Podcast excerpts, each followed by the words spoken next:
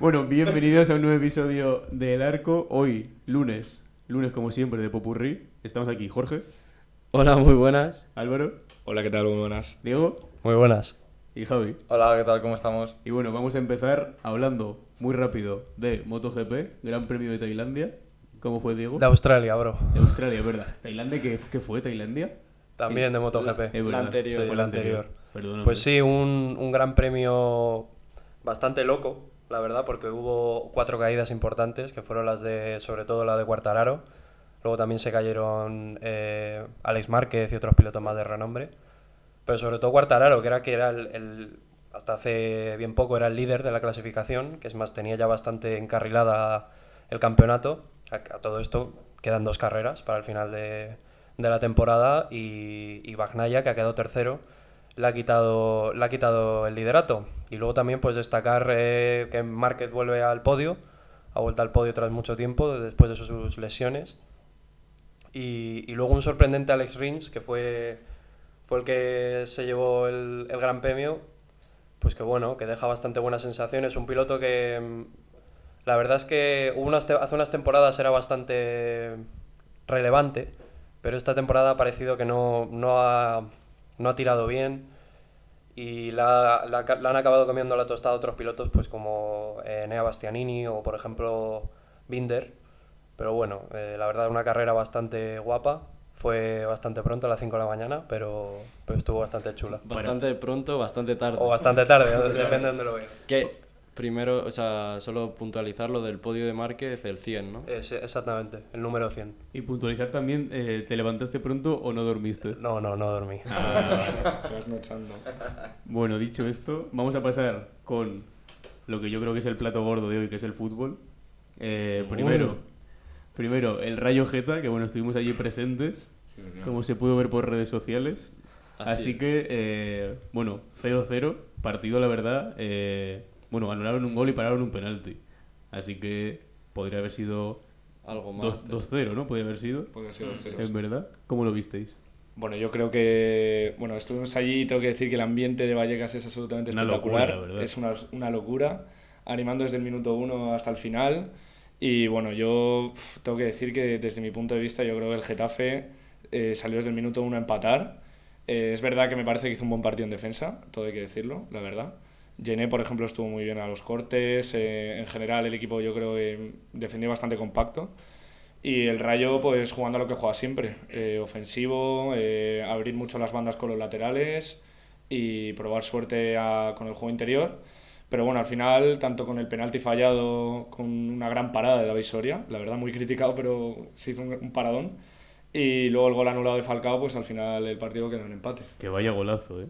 Sí, sí. Pues sí. Qué pena. Anticipándose. Al final es que vimos como los dos tipos de fútbol característicos de cada equipo. El, la defensa férrea del, del Getafe y el fútbol de ataque y más vistoso del Rayo, que al final, pues eso, como comentaba Álvaro, con el penalti parado de Soria y el gol en fuera de juego, al final quedó en nada. Y un empate para un Rayo que mereció más, un Getafe que defendió espectacular, con un bloque bajo de cinco defensas y que al final fue imposible para el Rayo. Sí, yo estoy de acuerdo con, con Javi también. Fue un partido que, desde un punto de vista ético, fue injusto, porque el, el Rayo hizo, tuvo de todos los colores para meter un gol, es más, metió dos y, bueno, metió uno en fuera de juego y hubo un penalti fallado. Y sí que es verdad que yo quería destacar una cosa, que es un poco la filosofía que tiene Quique, Quique Sánchez Flores, entrenador del Getafe, en, en esta temporada, porque es una cosa que aquí a, a mi amigo Jorge le comentaba, que el Getafe tiene un plantillón, pero un plantillón para por lo menos estar en mitad de tabla, incluso un poquito más para arriba. Y el Getafe, eh, en todos los partidos, parece, o por lo menos en este, en el del Rayo, eh, en ningún momento iba por la victoria. Simplemente tuvo dos ocasiones, una, una de, en un centro que Dimitrescu hizo un paradón, y el resto, tiros a las manos, como, probando, como si estuvieran probando al portero, y todo el rato balones aéreos, luego David Soria todos los, todos los saques de, de portería los mandaba a la, A la a la izquierda, banda. a la izquierda. A la es Y, era simplemente a defender, a defender, que sí que es verdad que contra equipos así que son más vistosos o que tienen un juego más dinámico, cosa que para a lo mejor para los planes de Quique falla, pues sí que es verdad que tener una defensa de contención y aguantar el resultado pues está bien, pero claro, en el fútbol hay que ganar, no hay que ir a, a buscar el 0 a 0. El problema yo creo que le veo aquí que es eh, el mismo que cuando llegó eh, la temporada pasada. Ha empezado eh, varios partidos metiéndole tres o cuatro goles el rival al Getafe y se ha visto con una defensa muy débil y empezó creo que con defensa de cuatro algunos partidos y todo y ha vuelto a la defensa de cinco como cuando llegó él, puso defensa de cinco y a intentar no encajar gol. Y a partir de ahí, aunque solo sacase empase- empate, porque yo me acuerdo la temporada pasada en cuanto llegó, fueron como en casa cinco o seis empates seguidos contra rivales muy buenos, pero cinco o seis empates seguidos y a partir de ahí ya comenzar a sumar. Y creo que esta temporada, al empezar tan mal, para recuperarse está volviendo a hacer lo mismo, a intentar hacer portería cero, aunque sea empatar a cero y que no sea nada vistoso, a mí por lo menos no me gusta, de hecho yo el otro día en Vallecas eh, disfruté más con el Rayo que casi con el Getafe, y eso que iba yo con el Getafe. Y en el caso de, de eso, lo que decía, a partir de aquí, una vez puesta la base de portería cero, intentar no encajar, ya cuando se vea un poco más eh, no tan agobiado con los puestos de abajo, intentar crear más y espero que intente crear más, porque si no vamos a tener una temporada bastante larga. Pero luego también yo creo que en el partido del, del Rayo, el Getafe, aparte de la defensa, la toma de decisiones, yo creo que fue muy mala, sobre todo para sacar el balón. O sea, un montón de balones, sobre todo los que se tiraban a las bandas, ya no solo por, por David Soria, pero casi todos los balones acababan perdidos o simplemente Porque son era- balones largos a Claro, un al y claro. punto. Exacto, es que al final la técnica del Getafe es mantener la portería cero e intentar que una le enganche alguna. Entonces ese es el plan, pero el, principalmente dejar la portería cero. Si lo otro no sale, pues mala suerte. De todas formas, aunque le haya funcionado, le funcionó la temporada pasada para salvarse, me da a mí que si siguen esta dinámica, esto de salir a por el 0-0 al final te mata. Hmm, Y al final, al cabo de la temporada, Y va. también creo que, que acaba mermando a algunos futbolistas. Por eso Porque, por ejemplo, un, un caso que, que a mí especialmente me gusta es el de Luis Milla. Luis Milla a mí desde que estaba en el Granada me parecía un jugadorazo, es más, hubo incluso rumores de que podía venir al Atleti. Y yo veía a Milla y decía, este es el típico jugón, típico mediocentro defensivo más o mediocentro normal, que distribuye, que reparte. En cambio con el, con el Getafe sí que es verdad que viene de lesión, ¿no? Y, sí, ya está expulsado. y ha, y- y ha tenido problemas disciplinarios Sí. en, ese, en ese aspecto. Pero, por ejemplo, este, este sistema de juego a jugadores como Luis Milla no les favorece nada. Y acaba haciendo, por ejemplo, es un caso que a mí me parece un tío que viene de la cantera del Barça, como por ejemplo esa leña, También. que, juegue los partidos buscando las tibias de los futbolistas. Y que reciba amarillas y le dé igual eh, la consecuencia. Sí, pero además, yo a Leñá, aparte, eh, eso, lo del juego, no veo que, debe ser que también por eso de la cantera del Barça, veo que intenta eh, asociarse más para atrás que para adelante. Entonces eso tampoco le viene eh, bien al Getafe, porque si además se encierra atrás y aparte los mediocentros no miran para adelante, y otro jugador que yo creo que eh, tiene esa sensación como tú tienes con Milla, yo es eh, Borja Mayoral, que viene del Madrid, está acostumbrado a una cantera la Roma. y de la Roma, está acostumbrado a una cantera como es la del Real Madrid, muy grande, y en un equipo así como que se siente incómodo. Además, si no le llegan balones, como que él solo no se los puede fabricar. Entonces creo que está muy incómodo y aparte, pues no, no se ha encontrado con el gol como la temporada pasada cuando estuvo cedido aquí en Getafe. Claro, no es como por ejemplo Enes, que le llega cualquier balón de donde sea y la baja. Sí. Que al final yo creo que es lo más destacable de un Getafe que muestra muy poco, que al final la mínima que tiene siempre consigue sacar algo, aunque sea lo más mínimo, aunque sea mantener el balón, que también es lo que le falta al Getafe, que con todos estos balones largos eh, es, es simplemente rezar a que Enes la baje e intentar combinar un poco. Sí, sí, es lo que te decía yo el otro día en el campo, que a Enel Suna le tiras una lavadora y te la baja. Y se la baja. Bueno, dicho esto, eh, antes de hablar del clásico, vamos a comentar muy rápido el partido del Atleti en San Mamés. 0-1. ¿Cómo lo visteis, aficionado del Atlético de Madrid? Pues la verdad fue un partido típico, ¿no? De un Atlético Athletic. Sí que es verdad que hubo una polémica con, con un gol anulado a Morata, que está mal anulado, porque no hay falta ninguna. Cualquier persona, y ya no te digo que es experto de fútbol, ve la jugada Sí, sí. y dictamina que no es falta. Pero... mm, Estuvo raro el árbitro y el bar. Sí, fue un poco, Un partido un un poco, poco- chapucero, Sí, con la verdad. final Fue un poco rara. chapucero. Sí. Y en, en cuanto a términos futbolísticos, pues bueno, una vez más eh, hay que obviar que la, la trascendencia ¿no? que tiene Grisman en, en el Atlético, eh, 1-0, gol suyo, un gol bastante bueno, una jugada entre Morata y él. Y, y sobre todo lo que más quería destacar del partido fue las palabras que dijo al final. Porque yo, ha- hace, yo mismo hace unos cuantos programas dije eh, la condición de- en cuanto a imagen que tiene Grisman para el Atleti. Y yo me, después de esto, fíjate que es algo muy simple, que es simplemente pedir perdón. Pero yo creo que después de esto, eh, ¿Le a, Griezmann, perdonas? a Griezmann le doy otra oportunidad. Y, Le y es que limpiamos y no la solo- placa. y no solo, no es solo que, mm, que haya pedido perdón públicamente, sino también que ha sabido gestionarlo bien su perdón. Porque no es de que haya llegado directamente, haya llegado al atleta y haya dicho, "Oh, lo siento por lo que hice por tal. No, él lo ha demostrado primero en el campo y después ha pedido perdón en público. Que es algo que la verdad le dignifica mucho y dice bastante de, de su madurez y de lo que es como persona. Y además que Griezmann no llegó y actuó como si nada pasase. No, no. Él, él sabía que había pasado algo grave y que tenía que reconciliarse y que iba a tardar un tiempo en que la afición le viese como le veía temporadas anteriores.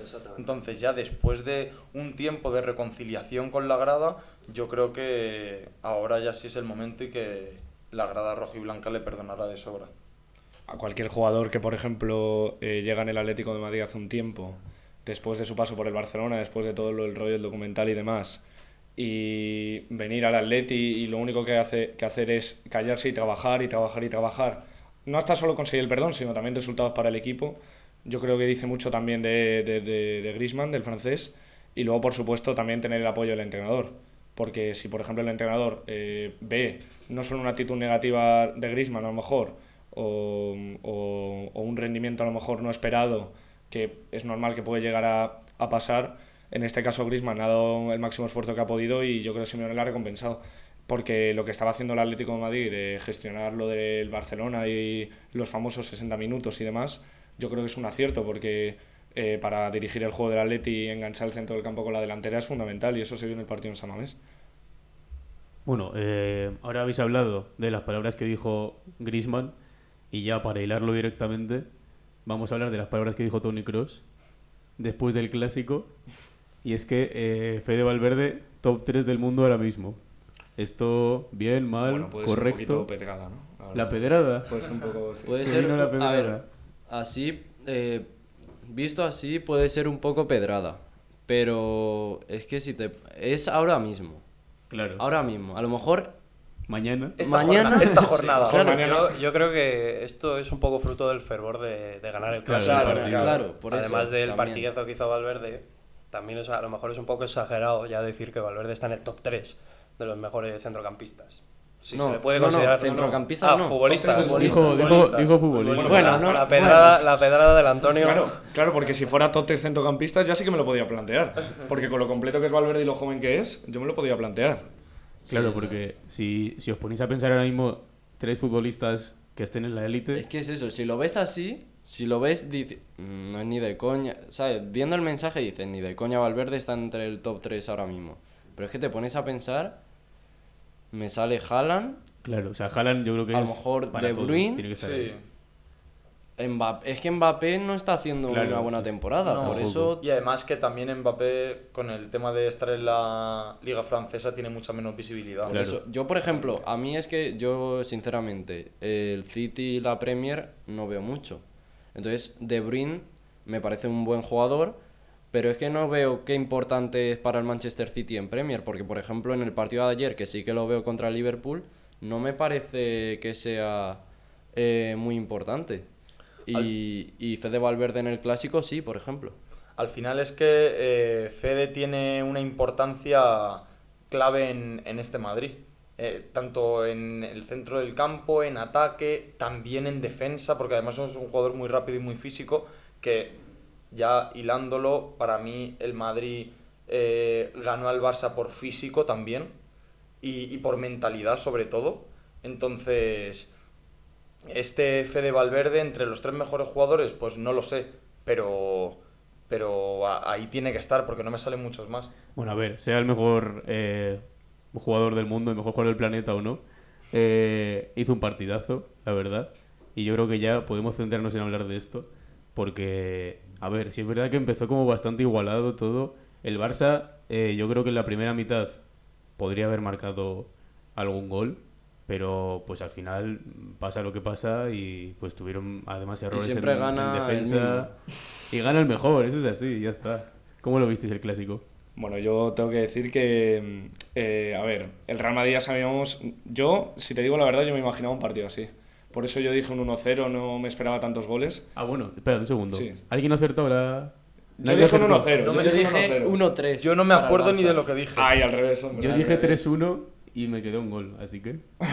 eh, pues. Bueno, eh, a ver, yo lo que decía, me esperaba un partido más o menos así, de este estilo, eh, en el cual, bueno, pues el, el Real Madrid ya sabemos cómo funciona, el Real Madrid Ancelotti, eh, en bloque medio bajo, eh, plantarse en las áreas rápidamente a la contra, con pases eh, muy verticales y, y ya está, y esperar a que el rival pues, pues cometa un error.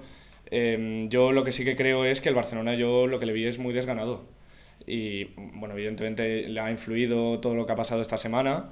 Y yo, por ejemplo, eh, si me dijeras que el Barcelona eh, hubiera llegado al área con mucha frecuencia, hubiera tirado tanto, pero realmente, salvo tres o cuatro ocasiones puntuales, mm, no voy a decir que lo tenía completamente controlado el Real Madrid, pero me parece que el Real Madrid, sin tampoco meterle mucha intensidad en algunos momentos al juego, lo tenía bastante ah, controlado el partido. Y el Barcelona tampoco es que pusiera a prueba al Lunin en muchas ocasiones. O, o sea que, para mí, eh, el Real Madrid jugó fenomenal, muy completo y, y sobre todo eh, destacar el planteamiento de nuevo acertado de Ancelotti. A ver, eh, yo creo que estoy un poco en contraposición con lo que dices, Álvaro, porque el partido sí que es verdad que, que desde el principio ya estuvo marcado por, por eso, por la efectividad que tiene el Real Madrid. Sobre todo, es que mm, no hay más que ver. Empezó el partido más o menos un poco igualado y al que fue el minuto 14 o así que marcó Benzema, Sí, fue, o en el 12, fue ex- literalmente la primera que tuvieron en el partido. Y la metieron. Y la segunda, bueno, después eh, Lewandowski increíblemente Sí. mandó un balón a las Vale, nubes. fuera de juego, pero eso no lo puede fallar Lewandowski. Bueno, sí. Y, o sea, lo que demuestra claramente la efectividad que tiene el Madrid. Pero sí que es verdad que a partir de eso el Barça como que se... se- no es que se rehiciera, pero lo intentó a toda costa durante... Es más, durante todo el partido... Sé que es un dato un poco irrelevante, ¿no? Últimamente, pero tuvo la posesión el Barça, la verdad. Y, y sobre todo, yo creo, pienso que dominó el juego.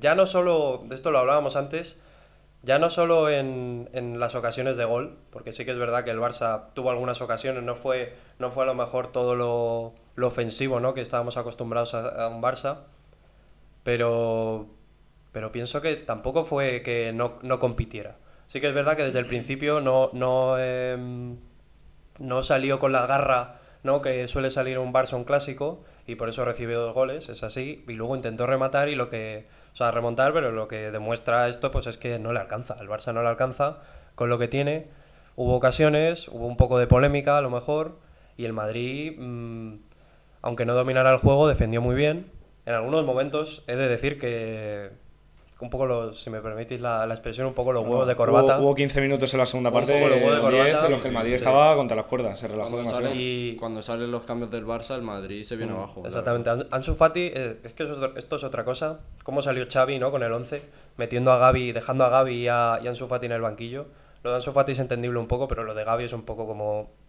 ¿Por qué? Sí, Sí. que es verdad que cuando salieron Ansu Fati y Gaby ya es cuando el Madrid empezó a, a preocuparse. Incluso a mí me pareció que salió bastante tarde eh, Ansu Fati. O sea, hizo el cambio Xavi bastante tarde.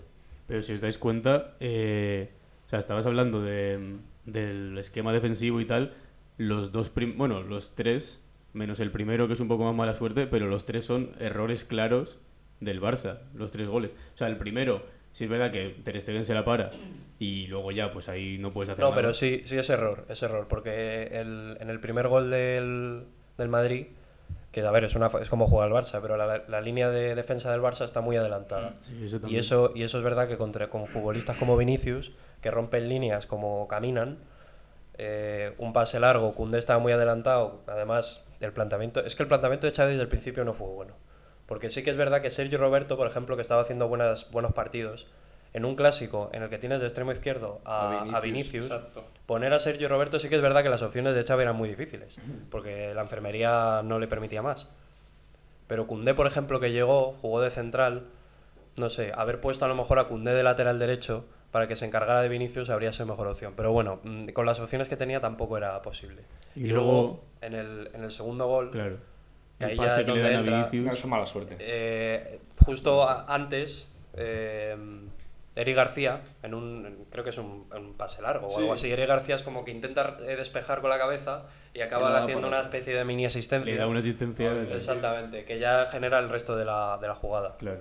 Y luego, claro, el penalti, que en nuestro grupo hubo polémica, la verdad, eh, que si era penalti o no, pero bueno, también he visto un vídeo antes en Twitter en el que se confirma que había fuera de juego de Rodrigo. Sí, Sí, sí, sí. O sea, Por- es, es por milímetros. Es, Por pero pero es- milímetros. es que es Pero, un vídeo, eh, pero si es que el el vídeo es una locura. fuga- O sea, el vídeo es una locura. Es un tío que crea una perspectiva así, digitaliza a los jugadores. Sí, el, Na- el Nacho Tellado, este Es- es, es- es el que estaba en Ah, el sí, que manejaba- sí, Ah, es. El Pues- ingeniero, ¿no? Sí, el inge- que Pero- lo echó, lo echó Pedrerol porque acertaba todo y, y, y dejaba la liga en pelotas.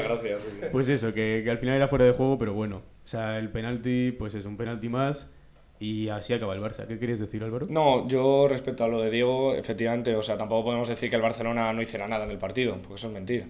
El Barcelona eh, jugó lo que juega siempre, eh, pero por ejemplo yo creo que el error de Xavi está en que no puede, eh, por ejemplo, yo creo que puedes ganar bastantes partidos por la plantilla que tienes y porque eres el Barça, pero tienes que dominar más aspectos del juego. Por ejemplo, yo vi un dato ayer que era que el Barcelona había hecho una falta en la primera parte.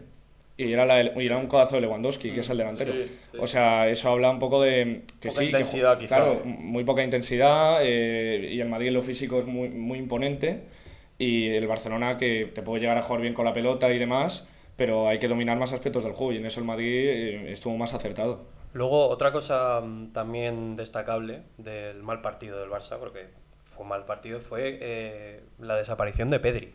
Un futbolista, que, partido. un futbolista que es determinante para la creación de juego del Barça y yo creo que para el pulmón del Fútbol Club Barcelona. Sí. Ayer en el Bernabéu no estaba. No estaba. Y Yo le vi como un poco incluso perdido Sí, también, cosa que a Pedri no se le suele ver. Yo, Yo es que creo que ya el Barça salió mermado mentalmente. Sí. Sobre todo de los últimos hechos en Champions. eh, ha venido, venía el Bernabéu mal. Es que yo creo, eh, lo, lo decía ayer con los que vi el partido, lo comentaba, eh, Cross, ¿qué es Cross? Que no corre aquí, se iba andando de Busquets. 40 Sí, de sí, sí, ritmo, sí, sí. Se iba andando de Busquets. Entonces, ya con solo eso, con esa comparación, ya ves el- la poca intensidad y el poco ritmo. Y además, no solo ritmo de sin balón, con balón, yo veía al Madrid muy colocadito y veía al Barça tocando y decía, es que no le van a hacer goles la Claro. vida. Porque por mucho que toquen, como no tocan rápido, hasta que no salió en su fat y rompió un poco las líneas y tal.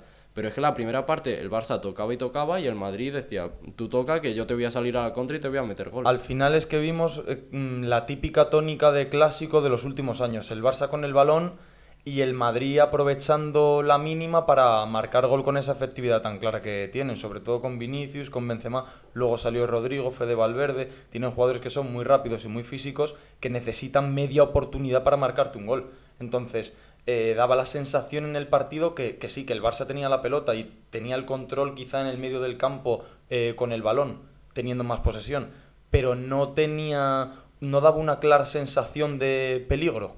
No parecía que pudiese hacer daño al Madrid, vamos, eso como lo vi yo. Y Sí, creo que se vio durante todo el partido, excepto quizá un poco al principio y quizá... En los eh, cambios.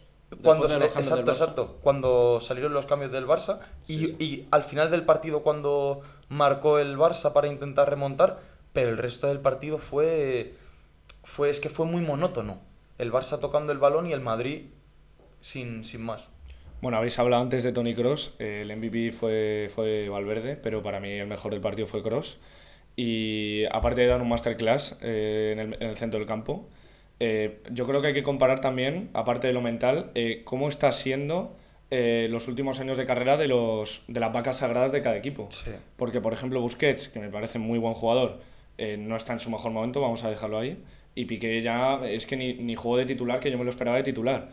Eh, y sin embargo, tú ves a Cross y a Modric eh, cómo están jugando y claro, eh, entiendes eh, cómo es posible eh, que el Madrid haya ganado tanto y ese tránsito cómo lo ha, cómo lo ha facilitado tanto. Y bueno, eh, respecto a Xavi, yo creo que eh, ya en Barcelona yo creo que se le está empezando a cuestionar ya en serio, eh, porque mm, es un- Mide. es un- para mí es un hombre de casa, es un hombre de la casa y conoce bien el Barcelona, pero para mí Xavi yo creo que debería empezar a estar cuestionado ya.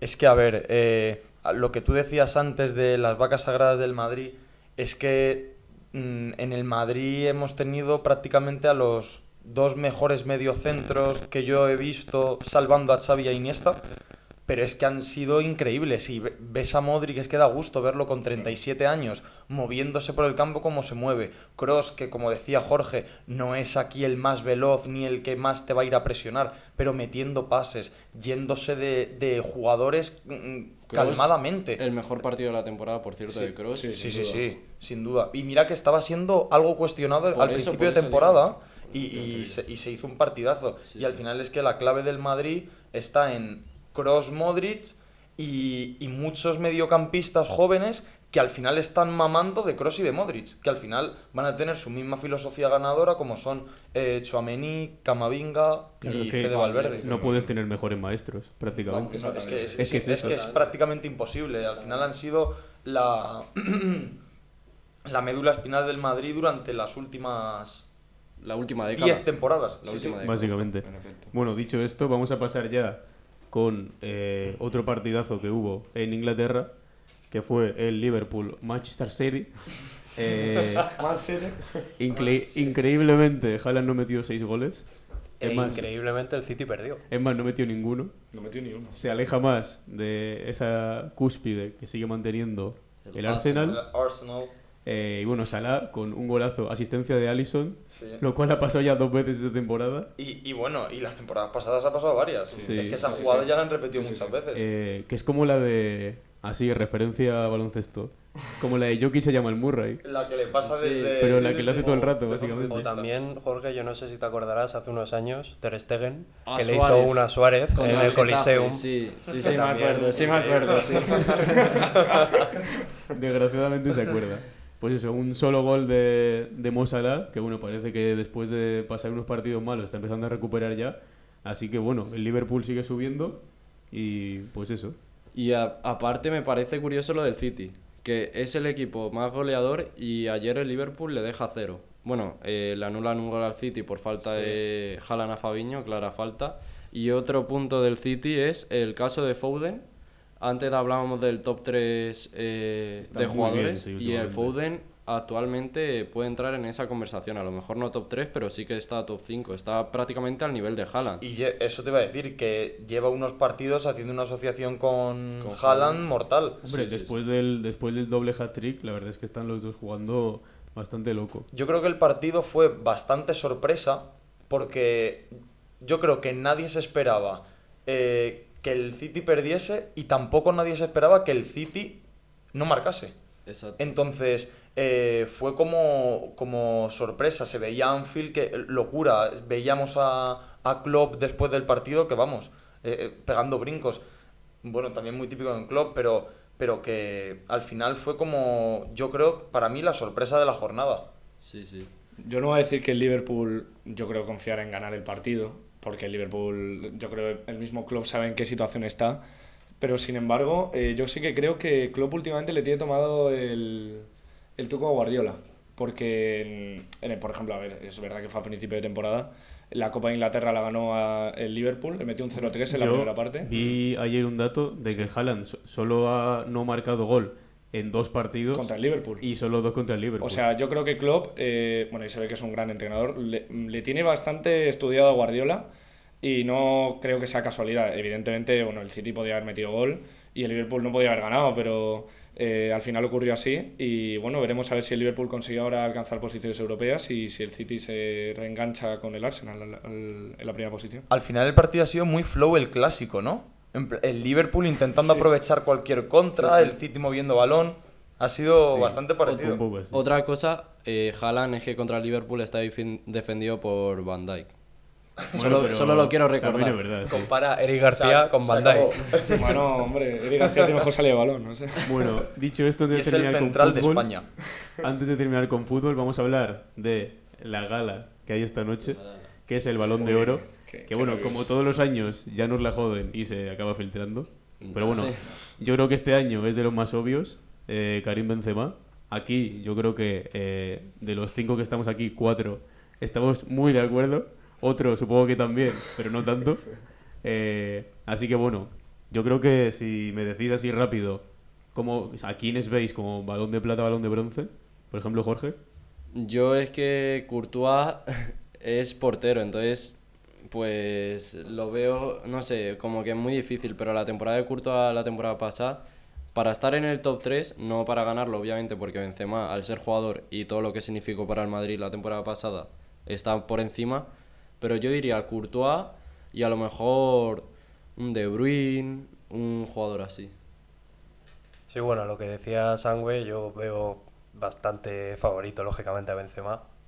Sí que es verdad que hace, hace no mucho, fíjate, si, si Lewandowski no, no hubiera, se hubiera atascado un poquito, porque tampoco es que se haya estancado, pero se haya atascado un poquito con el Barça, te diría que estaría reñido entre Lewandowski y Benzema.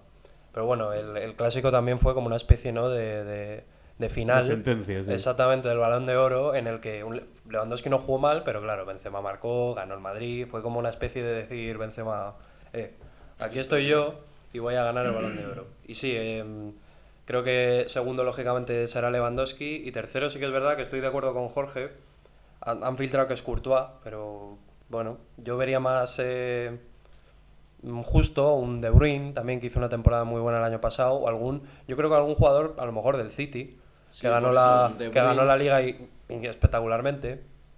No sé, un De Bruyne o, o algo así vería vería como tercero, como balón de Hecho de bronce. Bruyne porque es el que mm, así más calidad y más eh, aportó al City, por decirlo así, la temporada pasada. Y se me olvida lo de Lewandowski, que también hizo un temporadón, también podría estar en ese podio. Yo, antes de decir mi top 3, quería puntualizar que este balón de oro tiene un cambio bastante significativo que se da por, por la temporada no y no por el año natural.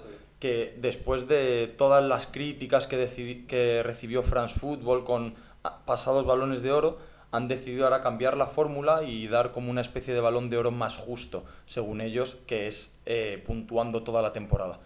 Y ya yo, eh, siguiendo un poco vuestro tono, para mí el primero Benzema, eh, segundo Lewandowski tercero, pues no sabría si poner Courtois, veo también muy por ahí a Kevin De Bruyne, eh, a Vini, por ejemplo, todavía no le veo tanto a ese nivel como para llegar a top 3 de Balón de Oro, entonces me quedaría con De Bruyne. ¿Y Mbappé dónde le pondríais?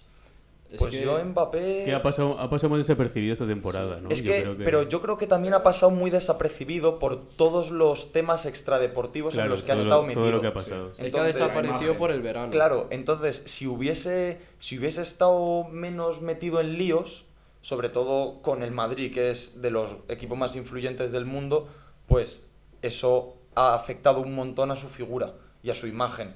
Pero yo a Mbappé, Mbappé también ha hecho buenísima temporada, claro, pero quizá le pondría top 5, top 6, puede ser. A Vinicius también hay que valorarle que fue el que metió el gol de la Champions del Madrid. También, también. final, sí. Sí, sí, sí. Eh, bueno, yo creo que Benzema, eh, claro, ganador, eh, es evidente. Eh, tal vez en el... Fíjate que a pesar de, como dice Diego, se han filtrado y demás, fíjate que yo en el balón de plata y el de bronce, eh, yo veo más jugadores, en plan, más dudas de lo que yo al principio pensaba. Porque, por ejemplo, yo, es verdad que mm, yo no creo que vaya a ser así, pero Courtois perfectamente podía ser balón de plata. Porque me parece que lo que hizo con el Madrid la temporada pasada, que ya había gente hasta que dudaba si iba a ganar Benzema o Courtois el balón de oro, mm, me parece una barbaridad. Eh, yo sí que creo eh, que lo que va, como va a quedar, yo creo que segundo será Lewandowski y yo creo que tercero será Courtois. Y respecto al polaco, eh, es verdad que tal vez podría estar disputado con Benzema, pero hay que recordar el balón de oro que le tangaron por lo de la pandemia, que es Con que Messi, es- sí, fue un robo, pero vamos. Dijo Lewandowski el otro día, yo creo Sí, que el balón de oro se lo llevará Benzema a no ser que lo cancelen. A no ser. Entonces, Literalmente. sí, sí. Eh, Otro, otra pequeña puntualización. Eh, no sé, no sé cómo está el top 10, pero ¿Messi y Cristiano han entrado en el top 10 o...? no, a ver, No tengo es ni que idea. Messi no está ni nominado. han dado list- Ah, la ¿no? lista de Messi, 30. Messi no estuvo claro. nominado. Está nominado Cristiano en la lista de 30, la última, pero Messi no. Pero Messi. Hostia. Y luego ya. Un poco por- por la cara, la verdad. Sí, Sí, ya, pues porque- es un poco exagerado, ¿eh? Claro, a ver, este año- han- es que han contado la temporada, entonces Sí, también igual- el año de adaptación. Igualmente, ya. Messi, no sé. Yo, yo le hubiese metido, vaya. O sea, no me parece que Cristiano haya hecho mejor temporada que Messi. Han estado parejos. Muy o sea, parejo, sí. Por ejemplo, yo recuerdo que hay jugadores, por ejemplo, como Haller. Que hombre, Haller, es verdad que metió muchos goles en la Haya, pero como Claro, pero tú ves la lista y dices, Claro. joder, está, está Haller y no, no está Messi. no a está ver, Messi, ¿qué está te- pasando? tendremos que ir asumiendo que ya no van a estar en este tipo de premios, Claro, es un pero... poco- Claro. Es normal. Y luego ya por comentar rápido, eh, también se filtró que el Yassin, obviamente, si estamos hablando de que puede ser balón de plata, se lo lleva Courtois y el, el Copa o el Golden Boy se lo lleva Gaby. Eh, Sí. Muy raro esto, o sea, yo Se lo vi, llevó Pedri, el último. yo vi que estaba entre Bellingham, Musiala, tal, eh, para mí. Es más, es más en, en la lista Gaby estaba el octavo. Pues mira, fíjate. Y Pedri el 14. Sí, sí. O O algo sea, yo así, creo que. Musiala se, se ha hecho un temporadón, la Sí. verdad. O sea, no he visto Bellingham. muchos partidos del Bayern, pero lo que he visto, ha jugado muy bien. Y luego, siempre que te metes a ver resultados, cuando son palizas, pone asistencia Musiala, gol de Musiala, asistencia Musiala un montón de veces. Entonces, no sé, eso, sobre todo a nivel estadístico, para jugadores jóvenes, yo creo que eso es muy importante para llevarse el premio. Lo único que tiene que cambiar Musial es el dorsal, que tiene el 42. A ver si se pone un número con más empaque. porque- Para irse a la NBA está. Tal Eh, cual. A niveles de jugadores jóvenes, eh, por ejemplo, eh, me llama mucho la atención lo de Gaby porque es verdad que hay jugadores como Bellingham o Musiala que son eh, mm, de grandísima calidad, pero por ejemplo también quiero destacar eh, que hay que tener en cuenta la liga en la que juegan, que por ejemplo la liga alemana es verdad que es una liga importante, pero por ejemplo Bukayo Saka me parece, vamos, o sea, un nivelazo. Bueno, Seguramente el mejor jugador del Vamos. Arsenal esta temporada. Sí, o- sí, sí, para sí. mí, para mí ese es el claro eh, Copa. Martinelli. marcó eh, ayer, Sí. ayer jugó el Arsenal, ¿no? Sí, o bueno. antes de ayer. Cuando jugase, pero sí, marcó. sí, con el Leeds, Marcó, con el marcó, Leeds. sí, sí, con el Da Leeds, igual la cuando digas esto. Da igual que- No sé si fue el sábado o el domingo, pero sí marcó. Y fue el único que... ¿No? Sí, se ganó sí, 1-0 que al lo Sí, Arsenal. ganó Le- 1-0. Falló un penalti el Leeds. Fue con, sí, contra el Leeds. Sí. Bueno, vamos a terminar la sección de fútbol con una quiniela rapidita. ¿Cómo nos gusta? ¿Cómo nos gusta la quiniela? Pero una palabra solo, ¿eh? Pero, es, pero es solo el ganador, ¿eh? Bueno, primero, hoy se cierra la novena jornada, creo, o la octava jornada de la liga con Villarreal. novena. La novena, Novena. con Villarreal Osasuna. Es que ya hay tantos partidos que no sabía... Claro. Y es que si encima mañana- Claro, mañana empieza... mañana empieza la décima, entonces Claro, está un poco ahí lioso. Pero bueno, Javi, Villarreal Osasuna. Para mí, Villarreal. Yo digo Sasuna, fíjate. Yo digo empate. Yo, como ya dijimos el viernes, Villarreal. Eh, yo, submarino amarillo, Villarreal también. Eh, después, ya mañana, con la, se- con la décima jornada, Sevilla-Valencia. Eh, yo voy a decir Valencia. Veo bien al Valencia y veo bien a Cavani. Simplemente Amon Valencia. Muy complicado de pronosticar. Yo voy a optar por Sevilla. Yo también, el Sevilla de San Paoli. Yo me quedo con el Valencia porque, bueno, el Sevilla tampoco lo está pasando muy bien. Eh, Getafe, Athletic de Bilbao. Bueno, aquí me voy a tirar por los Leones, Lions. Yo voy a decir que va a haber sorpresa entre comillas. Empate a cero. Hombre, siendo el Getafe un, Qué grata sorpresa. siendo el Getafe un empate a cero no es mucha sorpresa. Quiero recordar que la temporada pasada en el Coliseo fue un empate a cero el Getafe Atleti de Bilbao. o sea, Bueno, yo creo que el Athletic Club. yo creo que empate igual. Y, Iba- y con pocos goles. Yo iba a decir empate también. Y después, Atleti Rayo. Habrá que Buen partido, la verdad. tirarse la pedrada particular o qué? Venga. Yo voy a decir Rayo. Yo veo al Atlético con buenas sensaciones, así que se lo lleva al Atlético. Sí, yo creo el Atlético. Yo creo que el Atleti porque en casa a este tipo de equipos siempre le tiene tomada la medida al Atleti. Yo voy a decir empate. Eh, después tenemos Barça-Villarreal. Aquí yo creo que el Barça vuelve a, a la victoria. Villarreal ya ganará contra los Osasuna. Es eh, Barça en el Camp Nou, ¿no? Sí. Yo creo que sí, que el Barça se va a redimir y va a ganar el partido. Yo voy a decir algo que puede parecer una pedrada, pero no es tanto. Sevilla. Que yo creo que es un empate con bastantes goles. Yo creo. Yo, Barcelona. Yo creo que después de quitarse el logo de Drake van a volver a ganar. Porque bueno, esto eh, no sé si en el fútbol, creo que ha pasado varias veces en el fútbol también, pero que Drake es un gafe. Sí, sí, Sí, lo iba a decir no, ahora gafe justo, eterno, sí. que O sea, tiene la que- maldición. Sé que en la NBA ha pasado muchas Sí, veces, sí. pero es un gafe de narices. Y ya Premier, eh, Manchester United, Tottenham. Eh, yo Tottenham, voy a decir, porque el United no le tengo ninguna fe. Yo digo lo mismo, Tottenham. Sí, Tottenham. Yo igual, Tottenham. y Tottenham. Y bueno, dicho esto, pasamos ya a NBA. Entonces, lo primero, eh, Facu Campazo ya parece que se va a quedar en Dallas 100%, no ha sido anunciado, pero bueno, eh, no sé si esta mañana o ayer anunciaron ya que iba a hacer las pruebas médicas y todo esto. ¿Cómo lo veis? O sea, no los Mavericks no tienen como ese segundo base así como muy fijo y yo creo que la, incorporación de Campazo aparte se lleva bien con, con Doncic. Jorge, por ejemplo. Yo justo lo que has dicho tú ahora mismo. Me parece una incorporación muy, muy buena porque se lleva muy bien con Doncic, que es la estrella de Dallas. Pero también quiero puntualizar que a mí me hubiese gustado que hubiese vuelto al Madrid. Lo único que es lo que hablábamos el otro día tú y yo, que es que a Campazo le veo como que para la NBA, no sé si por sus condiciones físicas, porque por la calidad es obvio que no, por sus condiciones físicas a lo mejor me falla un poco, pero para Europa es que me parece muy superior a cualquier otro base y es como que no hay una liga intermedia entre las dos. Yo creo que es como la perspectiva, ya no tanto obviamente, porque ya han pasado, pues eso, 20 años, pero la perspectiva que tienen los propietarios y los general managers de, de los jugadores europeos, y sobre todo cuando ya son mayores, porque Campazo, ¿cuántos años tiene? Debe estar por 30 y- 32, 33. o algo así debe estar. Entonces, llega un jugador que mide menos de 6 pies, que tiene 32 años, que es argentino, porque claro, si te dicen que es estadounidense y que se llama eh, Facundo Johnson, pues estoy seguro de que, de que tendría más ofertas. Sí. Pero bueno, le dicen eso a un general manager de la NBA Claro. que nunca ha salido de, de Estados Unidos y entonces como que le echa un poco para atrás. Pero para mí, sinceramente, se lo tendría que haber quedado Nuggets y bueno, pues no se lo han quedado. Justo, justo os iba a decir que para mí se lo debería haber quedado Nuggets, pero estoy de acuerdo con Jorge que creo que va a hacer muy buen grupo en Dallas y que es un jugador que le va a venir de perlas para, para el equipo y que sonaba mucho para el Madrid, a mí me hubiese gustado que hubiese vuelto para Europa, porque sí que es verdad que le veo con un nivelón para, para jugar en la Liga Endesa, por ejemplo, pero quizá le veo algo como que le coge alguna parte de su juego para jugar en la NBA, yo creo que el aspecto físico, pero, pero creo que es bastante buen fichaje para Dallas, a ver cuándo lo eh, confirman. Es que yo creo que ahí está, ahí está la clave. La diferencia eh, para jugar allí en, la, en Estados Unidos es en la NBA es el físico. Y Campacho hay que tener en cuenta la edad que tiene también. Eh, eh, y bueno, aún así, aunque se lo podía haber quedado Denver, me parece que se va a un equipo en el que yo creo que puede llegar a hacer.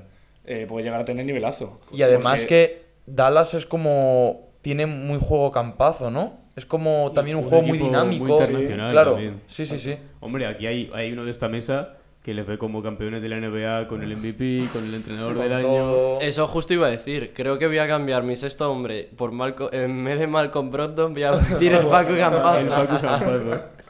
Y Ya para completar. También eh, Detroit Pistons, como le va a pasar a muchos equipos, tiene que cortar jugadores para quedarse con ese límite. Y eh, lo que más pinta y lo que están diciendo los analistas es que va a ser Kemba Walker. Entonces, eh, lo que yo entiendo es que han buscado traspasos y nadie ha estado interesado en llevarse a Kemba Walker por lo que pida Detroit, porque estoy seguro de que Detroit lo intenta vender como un dos veces All-Star, máximo anotador de la historia de Hornets, todo este tipo de cosas, pero claro, ya no le ve nadie como en ese escalón, ¿no?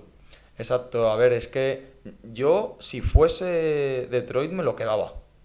Eso lo primero, porque me parece que, como tú has dicho, Angüe no es el jugador de Hornets, ni mucho menos, pero sí me parece que es un jugador que aún puede seguir dando juego para un equipo que no tiene prácticamente ninguna estrella como es Detroit. Que bueno, también ese sería otro punto. eh, ¿Consideramos ahora mismo a Kemba estrella? No. Ni de coña. claro, eh, eh, ex, de coña. ex estrella ya. Claro. Y luego también, eh, yo no sé si soy de Tori, no sé si me lo quedaría, pero a nivel de desarrollo de jugadores, tener a un jugador como Kemba Walker en el vestuario Más veterano. con un Kate Cunningham que viene muy fuerte, que seguramente este año vaya a tener un temporadón, con un Jaden Ivey que acaba de llegar, con Killian Hayes, que es, es un jugador ya más diferente, más alto, tal, juega más de escolta que de base, pero eh, un jugador que tuvo muchos problemas en su temporada de rookie el año pasado, o no sé si fue el año pasado o hace dos años, pero tuvo un montón de problemas, sobre todo con las pérdidas y tal y las faltas, y tener a un jugador como Kemba Walker, que nunca ha sido un maestro defensivo, pues yo creo que eso les puede ayudar a, a nivel de mentalidad. Y si no, si no cortan a Kemba Walker, ¿a quién cortarían? Pues es que no tengo ni idea. O sea, yo creo que van a desarrollar a sus jugadores jóvenes y ya está. Van a tener a este tipo de jugador que van a tener este tipo de jugador que pues no va a jugar muchos minutos y que va a estar ahí, pero prefieren tener a ese jugador que cobra menos y que a lo mejor tiene un contrato que no está garantizado a tener a un Kemba Walker que saben que no va a jugar porque detrás de Cunningham está Jaden Ivey y está Killian Hayes como he dicho y están todo ese tipo, este tipo de jugadores entonces prefieren tener pues a esos jugadores jóvenes cobrando poco que tener un Kemba Walker que a lo mejor encima les va a pedir traspasarle o se va a quejar de que no juega pues como le ha pasado a otros jugadores que han pasado por este momento como por ejemplo Carmelo Anthony ¿no? Eh, y bueno también quería hablaros de las extensiones que esta semana eh, pues como ya queda poco para la temporada pues se han Los, ido los dineros. se han ido confirmando. Mucho dinero. Eh, antes de pasar con las dos de los Warriors, que yo creo que son donde hay más chicha, eh, primero Brandon Clark de Memphis Grizzlies, eh, cuatro años por 52 millones. Eh, la verdad, no está mal, o sea, son menos de, son como unos 15, son menos de 15 millones por año. No es tanto, ¿no? O sea, son 13, 13 millones por año, Realmente, exactamente. Exacto. Son 13 millones por año. Eh, Para lo que se está pagando. Justo iba a decir, Claro, para sí. como está ahora la NBA, es, Y es un una jugador- propina. O sea, es un jugador que sale desde el banquillo y no sé cómo va a estar Memphis, pero también puede estar ahí para el sexto hombre. Yo creo que nadie lo mencionamos en las predicciones, pero eh, depende de cuánto le jueguen. Si es verdad que había partidos el año pasado en los que salía incluso de titular o jugaba 20-25 minutos y luego no jugaba nada, no tenía ningún sentido. Entonces, no sé cómo veis esto. Eso justo es lo que te iba a decir, que saldrá de titular con la ausencia por la lesión de Jackson. Pues no lo sé. O sea, yo veo a Jamoran, Dylan Brooks, Desmond Bain, ahí está el 4 y luego Steven Adams. O sea, Por eso digo, a lo mejor Aldama, sale cuatro. Aldama ha jugado muy bien en la pretemporada, pero no creo que... Pero es español. Claro. Sí, no, no, no, Efecti- está claro. efectivamente. Luego está Xavier Tillman, que a mí cuando le draftearon justo con Desmond Bain me gustaba un montón de lo que vi de Michigan State, pero si no es Xavier Tillman va a ser él, yo creo. Sí, yo creo que sí va a tener Y además, después de una renovación así, que para un jugador de su nivel, pasar de cobrar lo que esté cobrando a cobrar 13 millones, debe ser bastante diferencia. ¿Cuánto cobraba antes? No sé, pero no sé. Pero poquísimo. es un Menos. jugador, eh, lo he visto antes, Segunda de ronda, ¿no? 10, ¿no? digo de puntos, estadísticas de 10 puntos, 5 rebotes, una asistencia. y jugando poco. Por eso digo. No está mal. Eh, y luego, Kevin Porter Jr., no confundir con Michael Porter Jr., que ya sabéis que yo pienso que está muy sobrepagado, pero bueno. Kevin Porter Jr. de Houston Rockets, que bueno, ya sabéis que tuvo muchos problemas a nivel de, pues, eh, de compañerismo y tal en, vestuario, sobre todo en Cleveland. Eh, cuatro años por 82 millones, que bueno, ya le aseguran un poco ese backcourt con Jalen Green. Eh, para mí es un jugador que me encanta, la verdad. Encima es un final de primera ronda, así que antes estaba cobrando poquísimo. Eh, pero bueno, ¿cómo veis este movimiento? A mí también me gusta mucho este jugador y creo que con Green lo puede hacer bastante bien. Eh, sí que es verdad que lo que decías de los problemas de vestuario de la temporada pasada se- había tenido ahí un- unos problemas, pero por ejemplo, esta extensión de contrato, 4 años 82, no lo veo yo una, una salvajada, ¿no? En comparación con lo que, vamos, con lo que viene ahora. Viene ahora, exacto. A ver, Sí, pero... No, yo, no lo, yo no lo veo tanta salvajada. Para... Ver, es un jugador muy joven todavía. eh, la temporada pasada se compenetró muy bien con el rookie, a mi parecer. Mm. Pero es que no sé. Tanto Mm. dinero.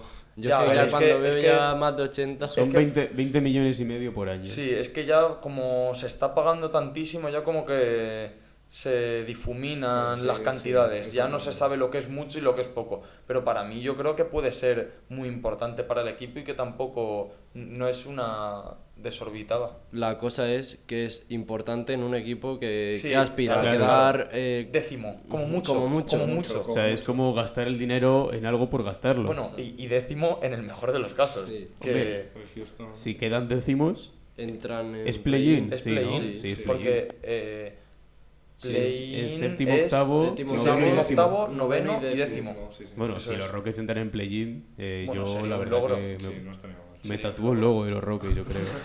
si entran en play-in. Pero bueno, las dos últimas extensiones de las que hay que hablar son las de los Warriors, que ha habido muchísimo revuelo porque van a tener que pagar unas tasas salariales por pasarse del límite salarial eh, loquísimas. Hemos visto antes que hasta 500 millones de aquí a 2025, así que es una auténtica locura. Pero bueno, la primera, Wiggins, 4 años, 109 millones. Eh, Wiggins, que viene de ser durante años el jugador más sobrepagado de la liga, la temporada pasada era uno de los mejores defensores e incluso bien pagado y ahora le vuelven a dar un contratazo. Yo, es lo que decías tú, siempre eh, drafteados, ha dicho eso, de El que club de el club de los atracadores. atracadores siempre está ahí Wiggins, pero a mí la, el contrato que tenía la temporada pasada ya, después de lo que hizo y todo lo que significó para Warriors y además siendo el star, para mí ya estaba bien pagado y punto. Y ahora con esta extensión creo que va un paso más allá. Veremos a ver si lo demuestra o no, porque todavía Wiggins es joven y puede demostrar mucho más de lo que hizo el año pasado. Yo es que creo que el año pasado estaba bien pagado y este año ya pasa a estar sobrepagado, me parece. Le han dado otro, un contratazo que, que, vamos, es desorbitado para los Warriors y todo lo que van a tener que pagar, Voy a abrir un pequeño melón. verás. Un ¿Es, meloncito. es mejor Branson que Wiggins? No. Para mí no. O sea, para mí eh, Jalen Branson no te aporta a nivel defensivo, eso para empezar. Y luego a nivel ofensivo, sí es verdad que a lo mejor está un paso más por delante Jalen Branson, pero A ver, son jugadores diferentes, no se claro, puede comparar. claro es que también la altura Es es, que la envergadura, todo esto, pero Es luego que lo que te da Wiggins en, en defensa, no defensa. te lo va a dar nunca eh, Branson, entonces... Pero digo por el estilo de contrato, para que o comparemos. sea, yo creo que, que no, yo creo que Wiggins es mejor. Si es por contrato, Wiggins. Básicamente porque es un jugador más cerca del two-way, también eh, la cultura y el, la mentalidad de los Warriors te convierte como jugador totalmente. Le pasó a D'Angelo Russell la temporada que estuvo en Warriors, que sí es verdad que al final salió un poco mal, pero sí es verdad que se le notaba muy diferente cuando estaba en Minnesota. Le ha pasado a Wiggins, también salió de Minnesota. No sé si el problema ya es lo buenos que son los Warriors O lo malo que O lo son malo- Minnesota. o lo malo- o lo que o son lo en malo que son los ¿Qué, Timberwolves. qué quieres? ¿Que diga otra vez que los Timberwolves te van a decepcionar? No, ¿Otro episodio más? Este año no, este año no decepcionan. Este año Pues son. Luego a nivel físico, Wiggins lo tiene mucho más fácil en la NBA. O sea, Branson es bastante pequeño en Claro, términos, en más que nada lo que de hablábamos más de, que nada por altura. de Campazzo. Sí, lo que hablamos claro. de Campazzo antes. Bueno, a ¿Cuánto puede medir eh, el Facu? Uno... Yo sé, que en, yo sé que en medidas estadounidenses es 5 o 10, que es como lo que mido yo prácticamente. Claro, uno, Sí, 1,80 y... no llega al sí, 1,80 yo creo. uno- Entonces algo está menos, ahí. Sí, por ahí. Y entonces eso, y bueno, bueno, os digo datos por aquí.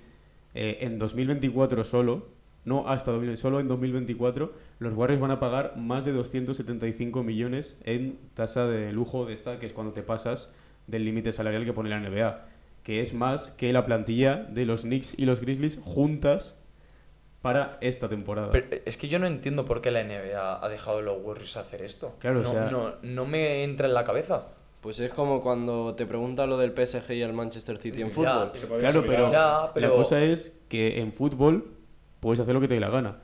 En la NBA, lo que siempre alabamos de la NBA es que ponen ese límite salarial. Claro, que, que hay mucha igualdad entre los equipos. Al final, si en la NBA se pierde esa igualdad, se pierde gran parte de la liga, O yo sea, creo. sí. Yo creo que el espectáculo queda un poco deteriorado. Si porque- pones el, si haces el- la buena elección de poner un límite salarial para todos los equipos, para que la liga sea Claro, mucho más competitiva, Claro, no lo fastidies eh, diciendo, vale, pero si pasa esto, pagas más. claro, es que al final eso es lo llamativo de, de la NBA, que ya no solo con lo del límite sa- salarial, sino también con lo del draft, que se convierte en una liga mega competitiva en la que todos los equipos pueden optar a todo cada temporada. A mí en realidad no me parecería un problema si es para hacer renovaciones. En sentido, si tú sigues teniendo tus jugadores, pues ya está. La causa es que cuando quiera otro equipo, ese jugador va a tener que pagarle más de lo que estaba cobrando antes. Entonces Claro, va a ser un problema. Es que, es que ese es el problema, que al final ya se, se van inflando los precios. Eh, Ese jugador se mueve más, más, más. Entonces al final los precios se van hinchando, hinchando, hinchando y ¿cuál va a ser el siguiente contrato? ¿De 70 por temporada? Es que... Bueno, el de Ya los Giannis, hay. el último año de Giannis creo que son 60. Y Jokic casi. Y Jokic también. 60 también, Lo- los ul- Lillard los últimos también. años, ¿no? Sí. Vamos, Claro. los últimos años que cuando las extensiones, la extensión de, yo qué sé, en 2025 de Tatum, si sigue así, de Zion, esas extensiones sí, van a ser una va- auténtica locura. Van a ser una locura, van a ser Pero yo no, estoy, yo no estoy de acuerdo con lo que dice Jorge. O sea, para mí, si de repente tienes una época muy exitosa y tienes cuatro o cinco jugadores extremadamente buenos, como le pasa a Warriors, para mí, eh, si te pasas del límite salarial, tienes que dejar ir a uno o a dos. Seguramente Draymond ya se está hablando, va a jugar su última temporada con Warriors, no está confirmado, pero vamos, después de lo que le ha pasado con Jordan Poole y de lo que están cobrando los demás jugadores, si tiene que salir uno, yo creo que es Draymond Sí, que para mí siempre ha sido mis favoritos, eh, pero bueno, Claro, a ver, es Draymond yo creo más que nada ya por edad. También. No, No, no se va a ir sé si es el más jugadores mayor, jóvenes. ¿eh? Creo que no es el más No, mayor. ver, está eh, Iguodala, que Bueno, tiene más, años, Curry tiene más años que la peste. Iguodala ya. ah, bueno, espera, Draymond Green tiene 30 o 31, Curry tiene 34. Curry tiene Pero 34, claro, es que- Clay tiene uno menos. pero es que prefiero pagarle 70 millones a Curry a 15 a Draymond. ¿Sabes lo que te digo? Reserva de pasta, claro. Menos mal que te encantaba. Sí, pero a nivel de efectividad... Sí, o a decir. Claro. Sí, es verdad que sin Draymond, eh, Draymond es el eje de, esas, de esos anillos de los Warriors y sin Draymond seguramente en 2015 a lo mejor no ganan. O en 2016 a lo mejor no, no fuerzan, o sea, no llegan a ponerse tres partidos arriba, Sí. ¿sabéis? Entonces yo creo que ahí puede estar también la diferencia. Y luego también la extensión de Jordan Poole, que es la primera que salió, eh, cuatro años por 140 millones. A Jordan Poole le han dado Qué la, bueno. Le han dado la pasta por la hostia. Sí, sí, para que el se la, que se el la. Es lo, regale. que, es lo que sí- es lo que os iba a decir, porque ha salido cuatro días después o así, de, o cinco días después sí, sí, fatal de que se llevara el puñetazo. Pero vamos, le ha caído un fajo de billetes a Jordan Joder, Poole. eh, escucha, a mí me dicen de toda esa pasta porque me meto un puñetazo de Draymond y yo digo, pues que me dé dos, que me dé dos. No sé yo, ¿eh? A mí a lo mejor menos que me deja ahí en el Sí, sitio. yo, yo con uno me basta. yo creo. Que a lo mejor no te levantas. Igual no te merece la pena. No, Pero pero, eso. igualmente es una locura también este contrato. Es, eh, es, es muchísimo dinero. Es que ahora mismo en la NBA se están manejando unos contratos que, que por ejemplo, en fútbol no se ven. Claro. Que son- este, este nivel de Es contrato. El de Jordan Poole Sí, son sí, sí. 35 millones por Claro, temporada. claro. Y claro, esto no son 35 fijos. Sabéis que va aumentando. Sí, sí, Sí, sí. sí, sí. Va O sea, aumentando todas las 30 temporadas. Serán 30 o 20 y muchos en la primera y a lo mejor la última son 40, 40, 40, y tantos. Cerca de Y, y 40, esto, eh, estamos flipando con estos contratos que no son, por ejemplo, Jordan Poole no es una mega estrella del NBA, pero como comentábamos antes, el contrato de Jokic es que es una completa locura y el contrato de, de Giannis más de lo mismo. Claro, pero Jokic lo que pasa, eh, como muchos jugadores, es que aparte de que es dos veces MVP Claro, y se eso merece cada penique que tenga Denver, cada céntimo que tenga Denver se lo merece. Cada ¿sabes? pound. Cada pound, cada dólar. Sabes que es un jugador que por cómo juega no se va a lesionar, eh, o bueno, se puede lesionar obviamente. Sí, que tienen una seguridad en pero el... tiene muchísimo menos riesgo de lesionarse Claro. que un jugador, pues como Morán, por ejemplo. Iba a decir el mismo, macho. Claro. Iba a decir el Eh, mismo. ya Morán, sí es verdad, bueno, Lebron, porque es Lebron y está hecho de hierro y no se lesiona. Pero claro, o sea, Jokic, por cómo juega, siempre lo vemos ahí cerca de la canasta, tal, dando esos pases a los tiradores. Entonces es mucho más difícil que se lesione y por eso, pues le aseguran ese dinero. Por ejemplo, eh, yo es que, claro, me estoy fijando en las cifras, es que estás hablando de jugadores que cobran lo que cobran y, y nos parece una absoluta barbaridad, pero por ejemplo, si nos fijamos en el contrato de Pool, eh, 4 por 140, y mira que Pool a mí es un jugador que me gusta mucho, eh, me parece que, bueno, eh, le da un, un dinamismo a Golden que no es, vamos, mm, fundamental, eh, pero es que me parece que está en un- escalón por debajo, y aún así el contrato que le han hecho eh, me parece desorbitado, o sea, es que Mm. es así. Yo el otro día, lo, en lo de los mejores dúos, ponía a Pool con Curry. Sí, sí, o sea. Y, es muy- y yo creo que esa confianza que le tengo yo debe ser que también se la Se tiene la los Warriors, porque si le dan tanta pasta es por algo. Sí, sí, sí. Eh, pero bueno, yo creo que Poole ha aparecido en el momento perfecto en el que Clay empieza a caer. Sí. O sea, Curry hemos visto que se ha mantenido... Después de esta perfe- temporada. hemos, visto, cuando la aparición ha sido... hemos visto que se ha mantenido eh, Curry perfectamente y eso que se tuvo que perder prácticamente una temporada entera Sí, después de la lesión de la la, lesión de la mano, y, de la cadera y todo esto. Entonces Poole ha aparecido pues en el momento perfecto. Eh, tenemos últimas noticias. Otra extensión. Última hora. Otra extensión. Chan, De chan, última hora. Breaking news. Eh, Trailblazers. ¿Qué dice Woj? ¿Qué dice Woj? Eh, Nasir Little también, un jugador que ahí también me gusta bastante. 4 años, 28 millones. Si es verdad que es más ligerita. Pero bueno, Nasir Little también, que es una de esas piezas jóvenes que eh, Portland está intentando desarrollar. Así que mm, yo creo que bien por parte de, de Portland. Al final está eh, Lillard en la guardería, ¿no? el, Sí, el cuidador. de rookies, Sí, sí, sí. Es que Anferny Simons, que ya os lo dije, que para mí va a ser un jugadorazo esta temporada. eh, después está Greg Brown tercero, este que hizo un, un matazo el año pasado en pretemporada entre las piernas. eh, entonces, este tipo de jugadores. Bueno, Shadon Sharp, el rookie que han elegido este año en el, en el séptimo puesto, creo que ha sido, que venía de no jugar ningún partido en la universidad, lo cual es muy arriesgado coger a un jugador así. Eh, también ha jugado genial en pretemporada. Pero bueno, vamos a dejarlo por aquí. Vamos a terminar con Quiniela de los partidos que hay mañana por la De noche. temporada, ya no pretemporada. No, no, es temporada. Ya primer día de ¿Y temporada, macho. empieza la temporada también? Yo estoy emocionado, la Pare- verdad. parece mentira, ¿eh? Que hace mil años se que ve, se te caen las lágrimas. Yo estoy emocionado.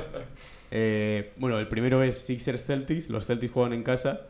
Vienen de ser subcampeones contra unos Sixers que, bueno, Joel Embiid va a estar como siempre, yo creo, no, no va a bajar ese nivel. Y James Harden, que va a intentar redimirse, como lleva diciendo todo el verano. ¿Cómo lo veis? Bueno, yo eh, me parece un partidazo. Y uf, eh, es verdad que está muy igualado. eh, me parecen dos equipazos. Yo voy a optar por Filadelfia. ¿Vale?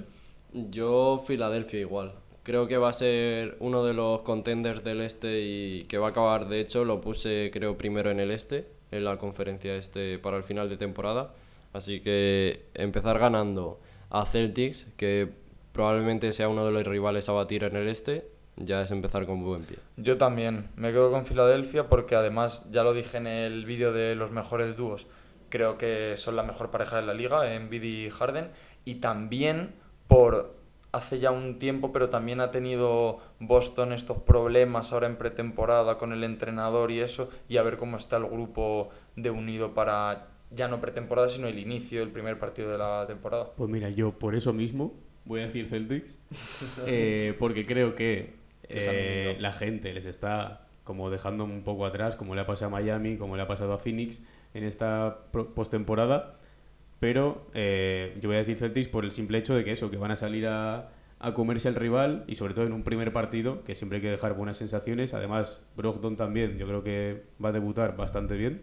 Así que mi elección Y es bueno, y encima, Celtics. y encima en- es en el Garden, sí, va a ser un partidazo. Aparte, yo creo que estas primeras jornadas son un poco para coger sensaciones más que otra cosa, porque recuerdo en la temporada pasada, justo, además vamos a hilar, yo creo, porque se repite el partido, el Lakers Warriors, se repite la primera Sí, jornada, ¿verdad? sí. no? Sí, creo que sí.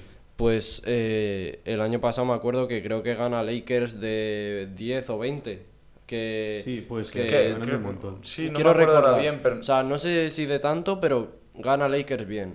Y luego se- a partir de ese partido ya empiezan los problemas de Lakers y tal, o sea que... Y y bueno, Warriors acaba ganando el Y, anillo. eh, Ya hilando, ¿te quedas con Lakers para el primer partido? yo creo que va a ganar Lakers. Sí, Juegan eh, fuera de casa, Sí, juegan en el juegan en Chase el Chase. Pero yo creo que va a ganar Lakers. Bueno, yo. eh, a mí me gustan mucho los Lakers. Tú- tú eres de Lakers, Yo sí. soy de Lakers. eh, uf, eh, yo tengo que decir que hay que empezar con buen pie, eh, porque ya vimos lo que pasó el desplome de la temporada pasada. Eh, no, era, no era nada constante lo- los Lakers y, y ya vemos los Warriors eh, cómo llegan a esta temporada. Uf, muy difícil la predicción. eh, yo voy a optar por Los Ángeles, pero porque me tira El los corazón, colores. le tira el corazón. Sí, sí. Yo me voy a quedar con, con Warriors. Además, en el, en el Chase, inicio de temporada de los campeones, les darán el anillo. Lo que iba a decir. Les darán el anillo y creo que eso va a ser la motivación clave que les va a dar el puntito para, para o sea, para ganar el primer mí la partido. noche del anillo es como el último partido de una leyenda. Para mí siempre como que intentan ganarlo, pase lo que pase. Sí, sí, sí. Me Exactamente. acuerdo que me acuerdo que Wade eh, ganó su último partido. Si no, me- no, no sé si lo ganó.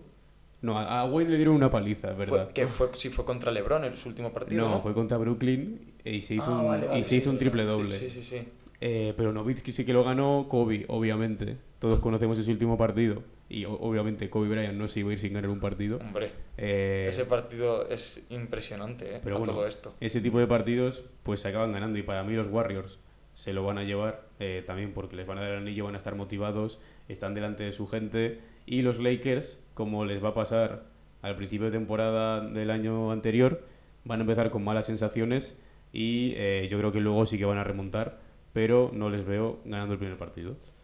Eh, una pregunta, no sé, está jugando Weisman, ¿verdad? Sí, Y Wiseman no sé si saldrá Probablemente saldrá de titular o no. No lo sé. O sea, Looney viene de unas muy buenas finales, entonces no sé si saldrá. Pero vamos, va a jugar Es bastante. que, eh, a ver, es un partido que es a las 4 de la mañana, su puta madre en España, que vamos a tener que trasnochar si lo queremos Aquí ver en ve un directo. poco más el se este. va a ver, se va a ver. Bueno, yo ves el de Filadelfia a la una y media y luego el de... Te echas una siesta. Cuatro, claro.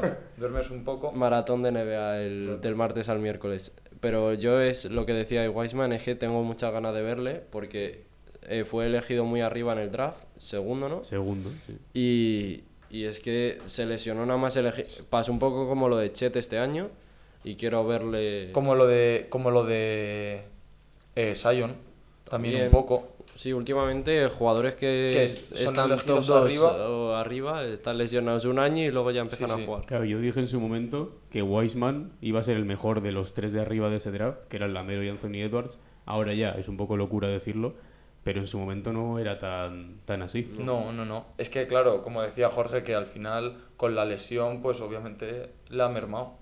Y también, para ya ir acabando, que eh, tenemos ahora buenos partidos de inicio de temporada de NBA, pero sí que es verdad que estos partidos, como son, como- son como partidos muy raros, porque los equipos como no están todavía adaptados a la temporada, sí. no están aclimatados, vienen de pretemporada, que no es lo mismo temporada que ya la NBA. Entonces, eh, igual ahora, por ejemplo, muchísimas predicciones se nos caen de equipos que nosotros pensábamos que iban a ir mucho mejor, ahora se caen. Entonces, estas primeras semanas, sobre todo, los primeros 10 partidos, yo creo que es más como para ir viendo cómo tiran los equipos y qué tal van. Por eso siempre hay que confiar en el mejor equipo. Yo es que En el creo- Real Madrid. Yo es que creo que hasta Navidad casi los equipos Sí, no. Yo creo que a partir de la jornada de Navidad es cuando ya se empiezan a ver Sí, los equipos. Yo me acuerdo, creo que fue la temporada pasada, que los Suns empezaron con un récord que era bastante parejo en cuanto a victorias y derrotas. como Hombre, y los, Warriors. Los Celtics. Y, lo- y los Warriors em- empezaron, acumularon muchas derrotas en las primeras semanas y luego de Navidad para adelante tiraron una buena racha ah, ganando. Los Celtics, Los Celtics, eso es. que, pero es que iban, Cogieron es una que racha iban undécimos en febrero, sí, creo. Sí, sí, sí, sí, sí. Iban undécimos en febrero Y luego ya no y se pusieron terceros, creo, así en, en la conferencia este y llegaron a las finales desde ahí. Exactamente. Eh, pero vamos, yo creo que lo vamos a dejar por aquí. Ha quedado Sí. un popurrí bastante bueno, así que si queréis, si queréis decir algo para terminar. Nada, menú completo hoy. Muchas cosas. Sí, hoy primer plato, segundo, Segundo plato, plato, postre. Entonces nos hemos, nos hemos quedado con Sixers y con, bueno, dos Lakers y dos Warriors, ¿no? Sí. Sí. Bueno, Eso es. está bien. Está bien. Eh, entonces, dicho esto, ya sabéis, volvemos el miércoles hablando de lo que haya pasado en la NBA el primer partido, Exactamente. eh, también los partidos que haya esa noche y tal. Así que nada, redes sociales, ya sabéis, Instagram, Twitter, TikTok, arroba el arcopod, las tenéis por ahí. Eh, hoy terminaremos de subir lo de la liga, la jornada de la liga y todo esto. Eh, así que nada, un saludo. So, un Chao. saludo. Chao, chao, chao. chao. chao.